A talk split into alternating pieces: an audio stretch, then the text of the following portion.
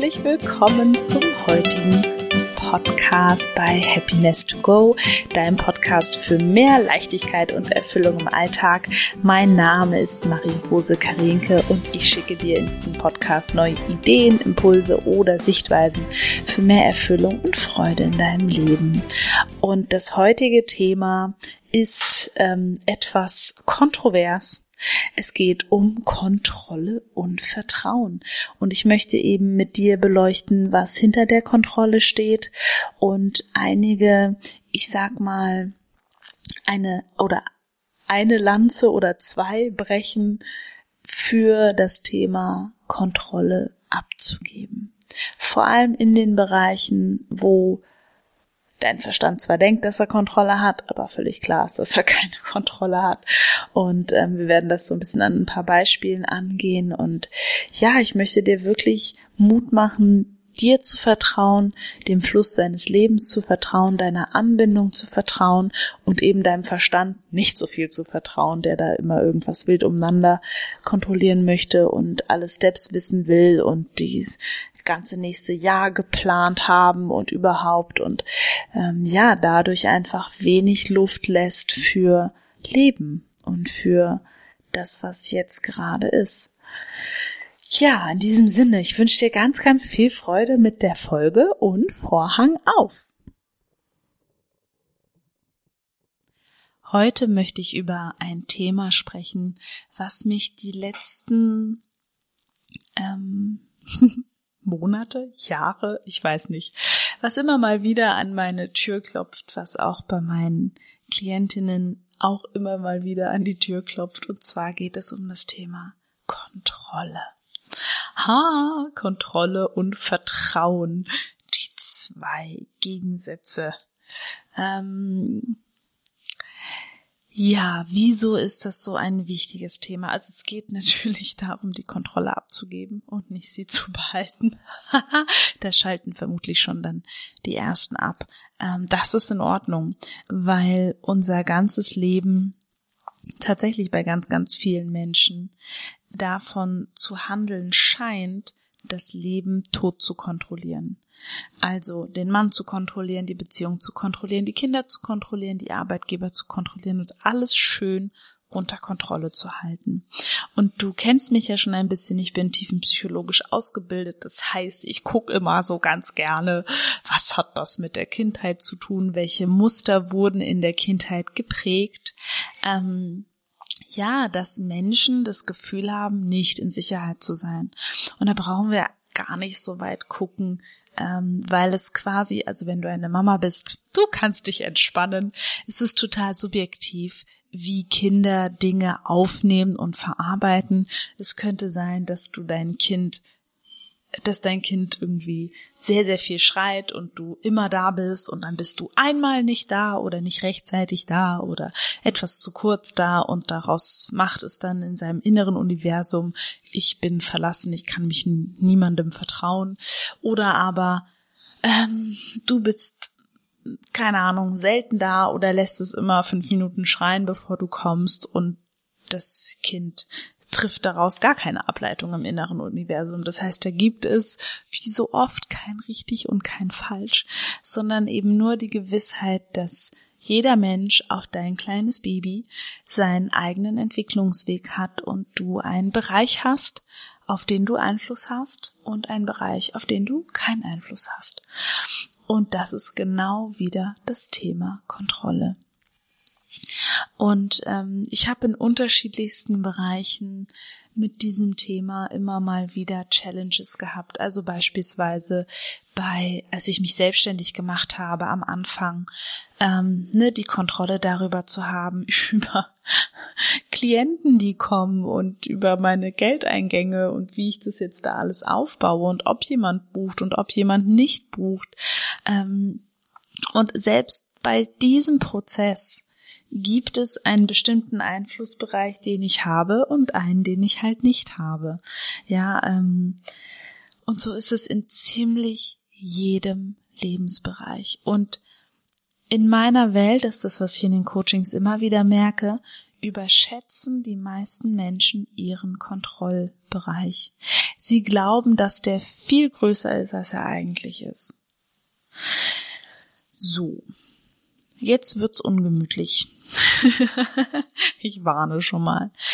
Weil der Punkt ist, um die Kontrolle zu behalten über unsere Mitmenschen, müssen wir, tun wir, bewusst, unbewusst, ich nenne es mal Manipulation, ja, Manipulationsstrategien anwenden. Und die können ganz unterschiedlich sein. Die können tatsächlich so sein ähm, mit ne, laut werden, drohen, erpressen. Ähm, es kann aber auch ne genau das Gegenteil sein ganz, ganz, ganz lieb sein, dem anderen jeden Wunsch von den Lippen ablesen, das für den anderen immer total schön machen. Also das ist auch eine Art Manipulation. Die fühlt sich zwar besser an, ne? Und es ist genauso manipulierend wie das andere. Hm. So, jetzt habe ich hier getrunken und mich bekleckert. Gut. Naja, trinke ich noch einen Schluck ohne Kleckern? Ähm, warum sage ich das mit der Manipulation? Weil wir, also weil einfach ich möchte, dass das einfach klar ist, dass das zum zwischenmenschlichen Leben dazugehört. Also schon wenn wir einem Kind sagen, wenn du das und das machst, passiert das und das, ne? Also keine Ahnung, wenn du jetzt, ne, wenn wir jetzt nicht vor, also wir haben beispielsweise so eine Regel bis zu einer bestimmten Uhrzeit mm, ist es dann ne, Bettzeit und dann lesen wir halt noch was und wenn diese Uhrzeit überschritten ist, wird halt nichts mehr gelesen. Und selbst das ist ja eine Art Manipulation, obwohl es ja auch eine Regel ist. Das heißt, selbst Regeln haben einen manipulativen Charakter, auch wenn wir sie natürlich, ich bin komplett bei dir, in unserem zwischenmenschlichen Leben brauchen. Ja, das steht außer Frage. Ähm, genau, so. Das erstmal dazu. Ähm, ja, worum geht's mir jetzt? Mir geht's darum, dass ähm, ich finde dieses dieses Wort ähm, so witzig, das Leben zu Tode vergewaltigen, weil das ist etwas, was was ich oft erlebe. Es ist eben dieses, das muss passieren zu den Konditionen, wie ich das will, in dem Zeitraum, wo ich das möchte, und dann muss das jetzt so auf diesem Wege zu mir kommen. Und ähm, das funktioniert so nicht. Also bei mir funktioniert so nicht. Vielleicht funktioniert es bei dir. Nur, was ich erlebe, ist, je lockerer, in Anführungsstrichelchen, ich die Zügel lasse, desto erstens besser geht's mir und zweitens, desto mehr Dinge passieren auch, die wirklich, wirklich cool sind.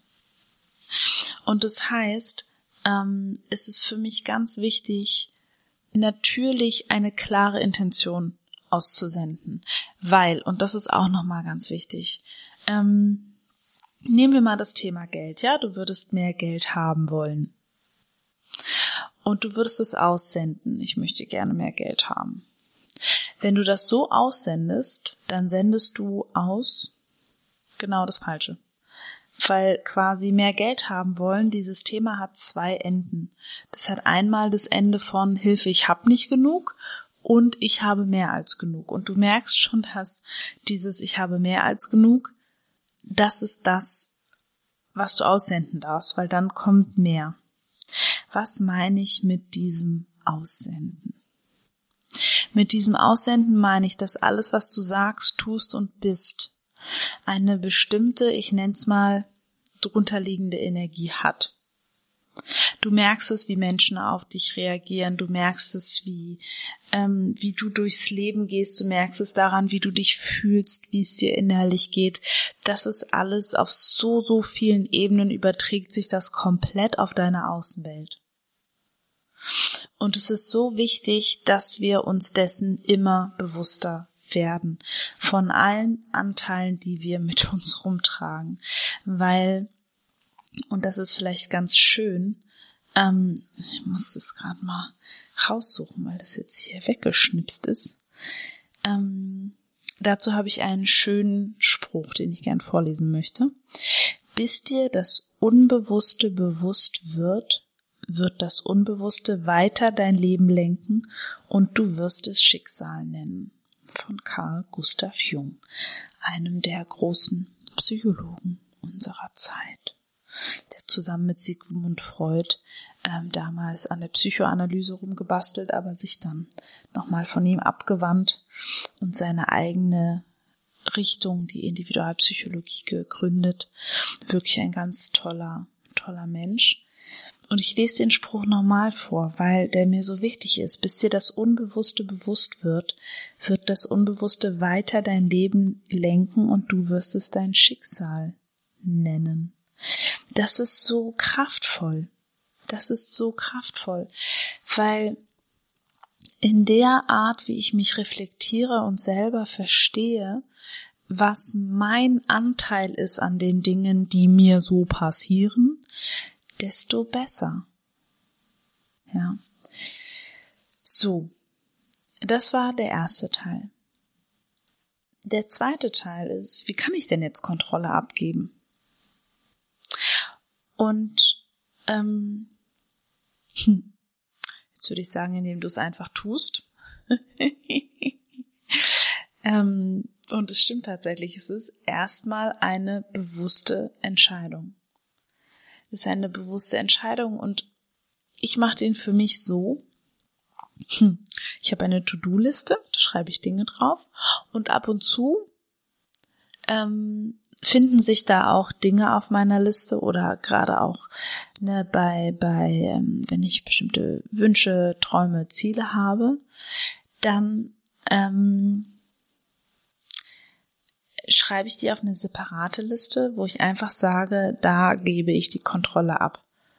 Ne, da habe ich so meinen ähm, Bereich, wo ich so einwirken kann und den Rest, den gebe ich ab an. Jetzt kannst du es dann je nachdem, was du glaubst, an den lieben Gott, an das Universum, an eine höhere Macht, an was auch immer, einfach mal abgeben. Mit, in Klammern, mit der Intention und mit dem Wissen, dass es kommt, früher oder später. Also in einem guten Gefühl abgeben. Und ich würde es wirklich aufschreiben. Und dann tust du das dann, ne? Dankbarkeit, Dankbarkeit. Und dann würdest du das Blatt wegtun. Und logischerweise, da du ja weißt, dass es kommt, ist dann dein Job nur noch, auf Zeichen im Außen zu warten, dass du in Aktion gehen kannst. ja, bin ich gespannt, wer dieser Hörerin oder wer, wer ne, das jetzt hört, sich darauf einlässt. Da bin ich wirklich, wirklich gespannt. Schreib mir gerne, was du auf den Zettel geschrieben hast, was du abgegeben hast. Weil es gibt wirklich viele Dinge, auf die haben wir keinen Einfluss. Also Beispiel andere Menschen. Ähm, ich, ich ja, mir begegnet es im Coaching immer wieder, dass auch erwachsene Menschen sich für das Wohlergehen ihrer Eltern ähm, verantwortlich fühlen. Ne? Und dann hinfahren, anrufen, versuchen da was Schönes zu organisieren, bisschen Freude zu spenden und so weiter.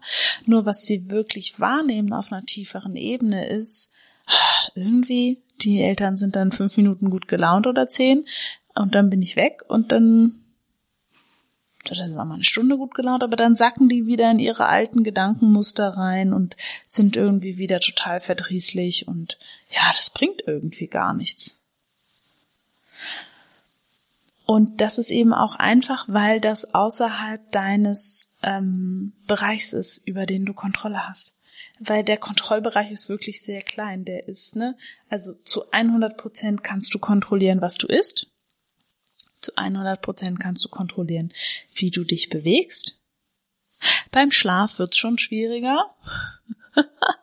ja, nur die Sache ist an sich, und ich hoffe, dass das wirklich auch wieder so ein Punkt ist, der in dir so ein kleines Aha auslöst.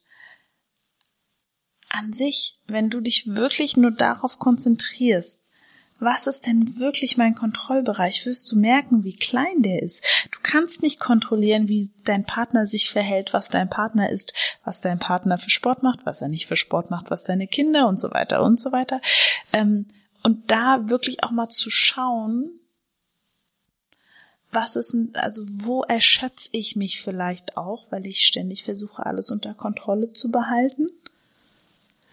Und wie hätte ich's denn gerne? Und wirklich nochmal tiefer reinzufühlen, und das wäre die Einladung diese Woche. Ähm, wo kontrolliere ich Dinge aus Angst? Wo ist bei meiner Kontrolle eine absolute Angst dahinter? Angst, dass den Kindern was passiert, Angst, dass mein Mann weggeht, ähm, Angst, dass andere mich bewerten, Angst das, Angst das, Angst das, Angst das, Angst das. Meine Eltern mich ausschließen, meine Eltern mich nicht mehr mögen, meine Eltern schlecht über mich denken, was auch immer, ja. Und quasi dieses Leben handelt für mich, Erfüllung zu finden im Leben handelt für mich davon, dass du die Dinge, die du aus Angst tust, immer mehr lässt, indem du diese Angst heilst weil dann wirst du frei und dann wirst du zufrieden und dann wirst du erfüllt, weil du eben nicht damit beschäftigt bist, vor diesen Dingen wegzurennen. Puh, das war intensiv. Ähm, ja, ich überlege, ob ich noch dem was hinzufügen möchte oder ob es für heute erstmal reicht. hm. Ja, ich denke, es reicht für heute erstmal. Ähm, wenn du möchtest, schreib mir gerne, was das Thema mit dir macht, weil ich weiß, dass das ein Thema ist, was ich sag mal, glaube ich, mm, also was sehr, sehr viel Ängste triggern kann, wenn du dich wirklich entscheidest in einer ruhigen Minute mal ganz ehrlich und ganz liebevoll mit dir und ich finde es auch nicht immer angenehm oder einfach zu gucken, wo es denn wirklich mein Verhalten Angst motiviert. Und bei den meisten Menschen ist das eine ganze, ganze, ganze, ganze, ganze Menge. Und schreib dir das auf, such dir das aus, wo du sagst, das ist die tief hängende Frucht, das möchte ich jetzt auflösen. Ne, beispielsweise, ich möchte lernen, damit umzugehen. Mit dieser Angst, was andere Menschen über mich denken. Oder mit dieser Angst, nicht gut genug zu sein. Ja. Und geh das an. Es lohnt sich. Und ähm, ich bin sogar der Meinung, dass wir, oder so mache ich das, ich bitte tatsächlich auch um Dinge. Wenn ich was, was lernen möchte oder wie auch immer, dann, ähm, dann sende ich aus, dass die Situation kommt, wo ich das lernen kann. Und dann passiert das tatsächlich auch. Und ähm, das möchte ich dir gerne einfach mitgeben, dass du einfach weißt, dass du eine Führung hast in dir und dass dein Job einfach nur ist, genügend Bewusstheit im Hier und Jetzt zu haben, das wahrzunehmen, was sagt mir meine innere Führung. Und mittlerweile ist es bei mir so, wenn, wenn ich mir nicht sicher bin, dann lege ich das Thema erstmal beiseite. Ne, wenn ich merke, da ist irgendwie ein Stör und ein Rauschen und es ist wie so ein Radiosender, sind irgendwie drei Sender gleichzeitig und ich kann sie nicht genau verstehen, dann lege ich es erstmal beiseite weil ich weiß, dass ich für die wichtigen Dinge ist mein rationaler Verstand sowieso nicht so das Richtige. Weil der hat auch in der Vergangenheit schon mal Sachen nicht so ganz günstig entschieden. Weil hat ja alles dafür gesprochen.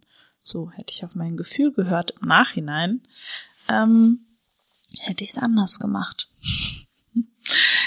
ja, das ist schon eine wunderbare Reise, dieses Leben. Ja, in diesem Sinne ähm, bin jetzt auch gerade etwas nachdenklich gestimmt durch diese Folge. Mm, ich wünsche dir auch ein schönes Nachdenken und ein tiefer Gehen und ein Reflektieren. Und ähm, ja, ich bin sogar der Meinung, um den Ganzen nochmal ein Tüpfelchen aufzusetzen, die meisten Leute gehen auch nur aus Angst arbeiten, weil sie Angst haben, nicht genügend Geld zu verdienen, weil sie Angst haben, die Miete nicht bezahlen zu können und gehen, und, und das ist genau der Punkt, ähm, das Thema wäre nicht, nicht mehr arbeiten zu gehen. Das Thema wäre, wie kann ich denn meine Absicht oder mein dahinterliegendes Gefühl durch neue Gedanken austauschen. Also beispielsweise bei der Arbeit könnte es sein, falls es das Thema ist, weiß ich nicht, ähm, indem du dir beispielsweise vorstellst, was du mit deiner Arbeit Gutes tust und wer von deiner Arbeit alles profitiert. Ja, das sind Gedanken, die haben viele Menschen gar nicht. Oder wie du in deiner Arbeit noch besser werden könntest, um mit deinen Fähigkeiten möglichst viele Menschen zu beschenken. Ja? Gut. In diesem Sinne, schön, dass du da warst, ähm, hier in unserem kleinen, kleinen gemeinsamen Auszeit. Ich schicke dir ganz, ganz liebe Grüße aus Berlin. Lass es dir richtig gut gehen. Danke, dass du diesen Podcast hörst. Danke, dass du dabei bist. Wenn du Fragen hast oder Anregungen, dann schreib mir gerne und ich schicke dir ganz, ganz liebe Grüße.